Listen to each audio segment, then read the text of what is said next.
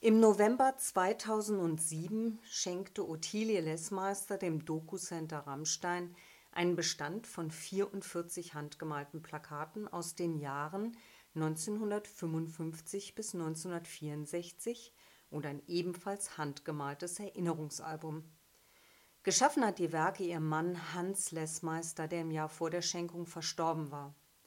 Plakate und Album sind wichtige Zeitdokumente für die 1950er Jahre auf der Airbase Rammstein und die vielfältigen Freizeitangebote, eine Art frühem Service- und Freizeitzentrums, für das Lessmeister als Grafiker gearbeitet hat. Und genau deshalb sind die Plakate, Lessmeister selbst und das sogenannte Fliegerhaus Thema des zweiten Podcasts des Doku-Center Rammstein. Anfang der 50er Jahre gab es in und um Kaiserslautern, Landstuhl und Rammstein eine rege Bautätigkeit an den Kasernen der US-amerikanischen Stationierungskräfte.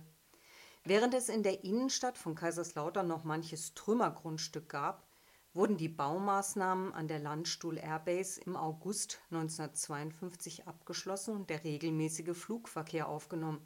Ja, Sie haben richtig gehört, in den 50er Jahren hieß der Südteil des noch zweigeteilten Fliegerhorstes Landstuhl Airbase. Nur der nördliche Teil war schon damals mit Rammstein Airbase benannt.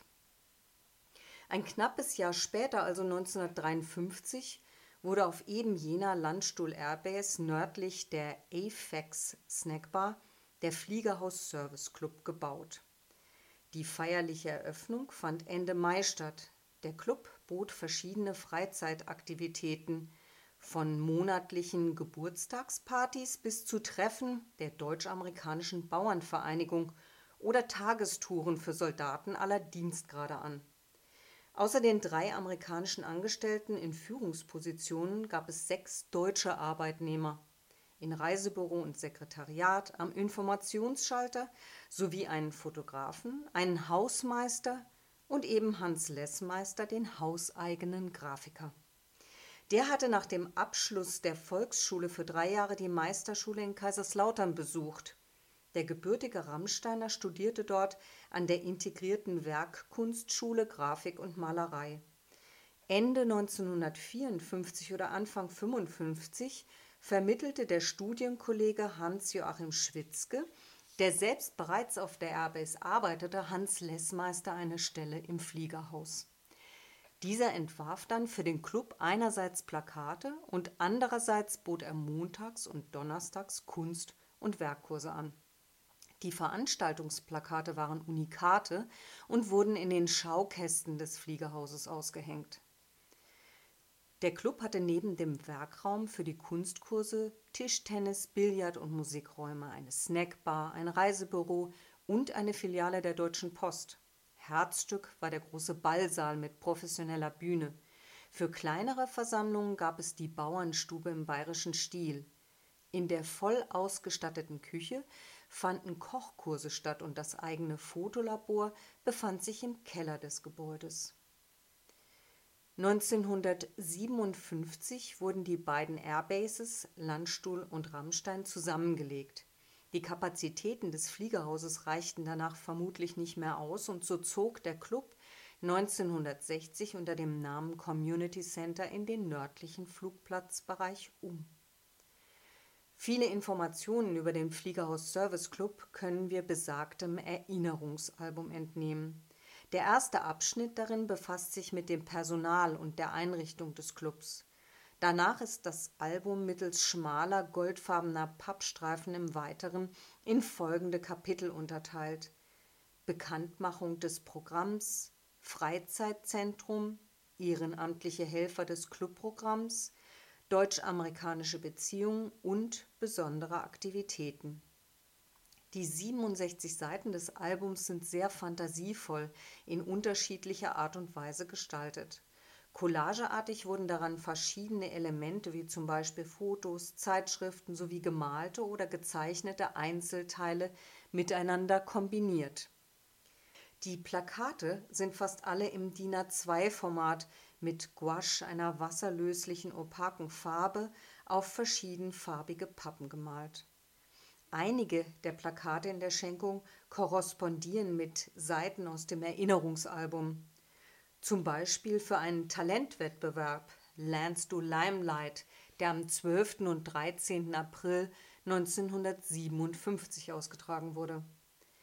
Auf dem Plakat steht ein mit einem Frack bekleideter Sänger an einem Mikrofon im Rampenlicht auf einer Weltkugel. Die in Spritztechnik gefertigten Scheinwerferstrahlen gehen von einem Punkt links oben aus und setzen den Musiker ins rechte Licht. Die sich ebenfalls auf den Talentwettbewerb beziehende Albumseite zeigt eine Collage aus Informationsblatt, Fotos und einer gemalten Silhouette eines Saxophonspielers. Bei Plakat und Albumseite zum Irish Sweepstake werden verschiedene Schrifttypen, nämlich Schreib- und Blockschrift, verwendet und mit den Silhouetten der Rennpferde und Jockeys verbunden. In den 50er Jahren erlebte der Scherenschnitt respektive Schattenriss eine neue Hochzeit. Die technikimmanente Reduktion auf Kontur und Form stellt das Wesentliche in den Vordergrund. Das kann plakativ wirken und wurde deshalb von Grafikern gerne und viel benutzt. Angekündigt wird hier im Übrigen ein Abend auf der hauseigenen Holzpferderennbahn. Sechs Holzpferde lieferten sich ein spannendes Rennen und man konnte auf deren Sieg mit Spielgeld wetten. Bei dem Plakat Fasching et Triberg von 1964 indessen verzichtet Hans Lessmeister auf jegliche figürliche Darstellung und konzentriert sich ausschließlich auf die Typografie. Jedes der unregelmäßigen Vierecke ist aus einem andersfarbigen Karton ausgeschnitten und dann in der oberen Hälfte auf den Untergrund aufgeklebt. Auf jedem der zugeschnittenen Pappen verwendet er eine andere Buchstabentype von Blockschrift zu Kursiv, von kühlen modernen zu geschwungenen Buchstaben, von gotischer zu Groteskschrift und macht so sein Werk mittels Wechsel der Lettern zu einem grafischen Hingucker. Ein weiteres Plakat zeigt einen weiblichen Rettich mit rosafarbener Halskrause, der sich scheinbar kokett in der Hüfte wiegt und dessen Blätter wie wallendes Haar das Gesicht mit langen schwarzen Wimpern und knallrotem, lächelndem Mund umspielt. Das Plakat lädt ein zu einem Sonntagsausflug nach Speyer und Schifferstadt. In Schifferstadt, dem größten Rettichanbaugebiet Deutschlands, fand seit 1936 jährlich das Rettichfest statt, bei dem fünf Tage andauernden Fest waren die Höhepunkte das Rettichboxen, die Rettichpolka und alle fünf Jahre der Rettichumzug. Zwar hat es 1936 und 1950 bis 1953 eine Rettichkönigin gegeben, aber nicht in dem Zeitraum, in dem das Plakat entstanden sein muss. In den USA gibt es im Übrigen ähnliche Feste, die County Fairs, auf denen die Bauern ihr Vieh oder ihre Gemüse- und Obsterzeugnisse präsentieren können. Möglicherweise kam Hans Lessmeister deshalb die Idee für das deutsche Volksfest, mit dem personifizierten Produkt zu werben. Natürlich bot man im Fliegerhaus nicht nur Ausflüge zu deutschen Volksfesten an, sondern auch zu amerikanischen Veranstaltungen wie Holiday on Ice. In den 1940er Jahren entstand in den USA eine neue Form der Unterhaltung. Eisrevuen tourten durch die großen und kleinen amerikanischen Städte. Eine davon war Holiday on Ice. Nach beschwerlichen Anfängen in Europa im Jahr 1950 lockte bald die Kombination aus Musical, Broadway und Hollywood das Publikum in die Hallen von Paris, Dortmund, Oslo und Berlin. Häufiger Gast der Aufführungen in Frankfurt im Jahr 1958 war interessanterweise Elvis Presley. Beworben wurden die Revuen von den Veranstaltern selbst, zumeist mit Darstellung einer einzelnen Eisläuferin in einer eleganten Eislaufpose. Unser Plakat wirbt für die Tournee von 1963-64. Die Show stand unter dem Motto Hongkong Hans Lessmeister wählt für sein Plakat nicht eine Tänzerin, sondern eine ganze Szene. Tatsächlich hat sich eine Filmaufnahme der Revue erhalten, die eine ähnliche Aufstellung zeigt. Dass Hans Lessmeister allerdings tatsächlich die Szene Paris la Nuit 1900 dargestellt hat, lässt sich bisher nicht beweisen.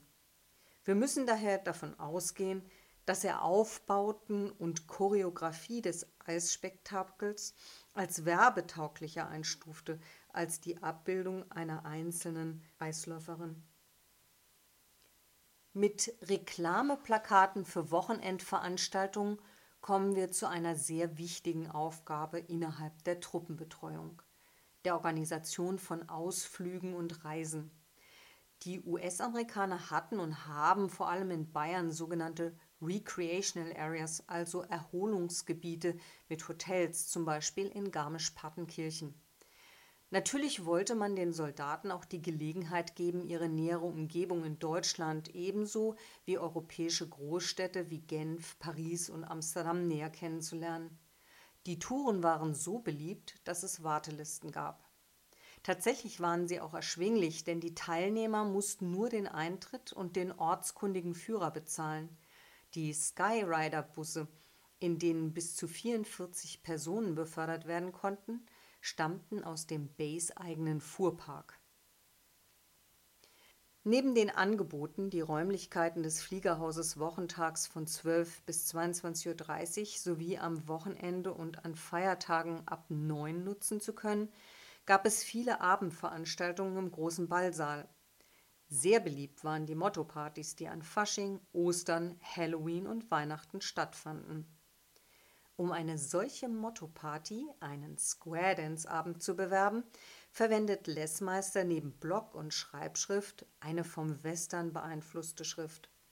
Der Schriftblock ist von einem Rahmen aus typischen Wildwest-Symbolen umgeben. Longhornkopf, Kakteen und Zäune, Gitarre und Cowboy-Boots. Unten links fällt die Silhouette eines tanzenden Cowboys und seines Cowgirls ins Auge.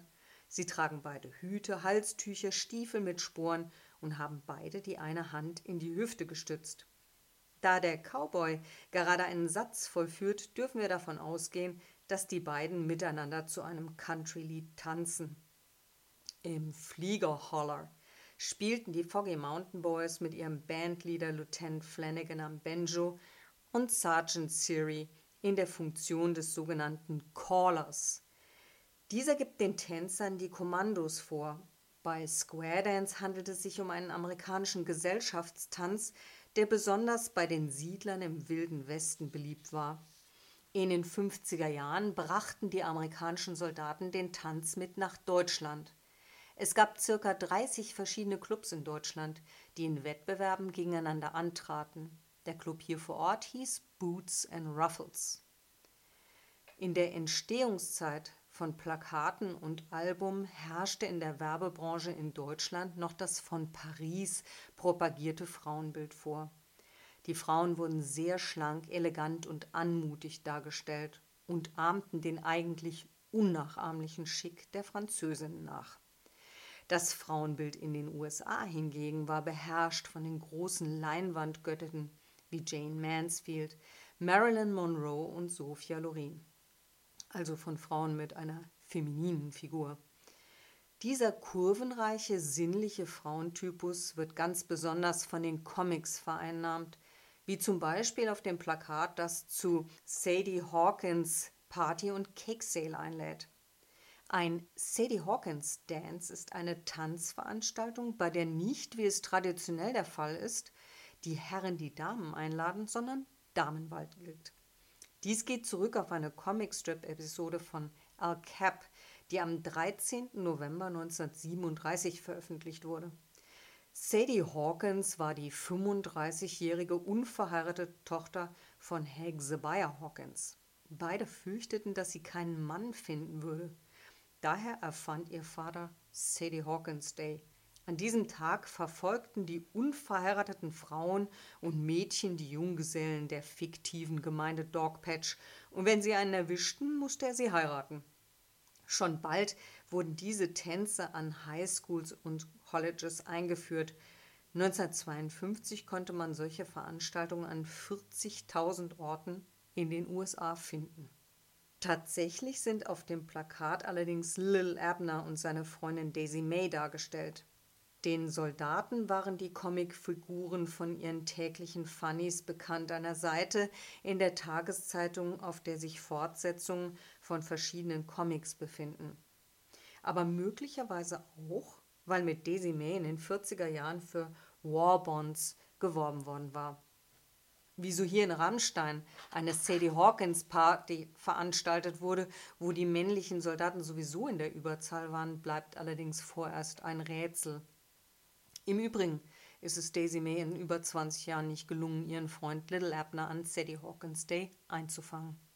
Der als Frau verkleidete Mann auf dem Plakat für die Theateraufführung Charlies Aunt entspricht ebenfalls dem vorgenannten Frauentypus. Der Dreiakter von Brandon Thomas wurde bereits 1892 geschrieben. In dem Stück überreden die Studenten Charles und Jack ihren Studienkollegen Babs dazu, sich bei einer Einladung mit zwei jungen Damen als Charlies Tante aus Brasilien auszugeben, da die wirkliche Tante ihr Kommen kurzfristig abgesagt hat. Die Originalbühnenanweisungen lauten, dass der Schauspieler, der als Charlies Tante verkleidet ist, sich weiterhin so bewegen und reden solle wie ein Mann. Verzwickt wird die Situation in dem Moment, als außer Jacks Vater und dem Onkel der jungen Damen schließlich doch noch die echte Tante auftaucht. Hierzulande ist das Stück deshalb bekannt, weil es 1956 mit Heinz Rühmann in der Rolle der Tante und 1963 ein weiteres Mal mit Peter Alexander verfilmt wurde. Ein Filmplakat, das für den deutschen Film aus den 50er Jahren warb, zeigt einen lachenden, tanzenden Heinz Rühmann in Frauenkleidern Möglicherweise geht die Darstellung auf jene Filmszene zurück, in der Heinz Rühmann den Amazonas-Mambo singt. Hans Lessmeisters Darstellung ist nicht so feinsinnig, sondern im wahrsten Sinne zotig. Paart er doch die üppigen weiblichen Formen mit männlich behaarter Brust, Beinen und Armen. Und auch die Art und Weise, wie die Person die Hand auf ihr Hinterteil legt, hat schon etwas Anzügliches. Zusammenfassend ist zu sagen, dass die Plakate des Hans Lessmeister sowohl deutsche als auch amerikanische Volksfeste, Theater- und Eisrevuen sowie Reisen in In- und Ausland bewerben. Ob es Schrifttypen, Farbigkeit oder Formgebung betrifft, der Grafiker war mit den modernsten Stilmitteln der Werbebranche seiner Zeit vertraut und setzte sie alle kunstfertig ein. Jeder gute Grafiker muss seine Zielgruppe im Auge haben und so lässt Hans Lessmeister immer wieder auch die amerikanische Kultur, den amerikanischen Stil einfließen. Ein anderer beim US-Militär angestellter Deutscher fasste das so zusammen. Zitat. Die Deutschen malen amerikanisch, schreiben amerikanische Texte, dekorieren amerikanisch. Überall, wo die Militärs sich heimatliche Dekoration wünschen, schwelgen die deutschen Maler im prallen American Way of Life. Zitat Ende. Mein Name ist Dr. Claudia Groß und das war der zweite Podcast des Doku Center Rammstein.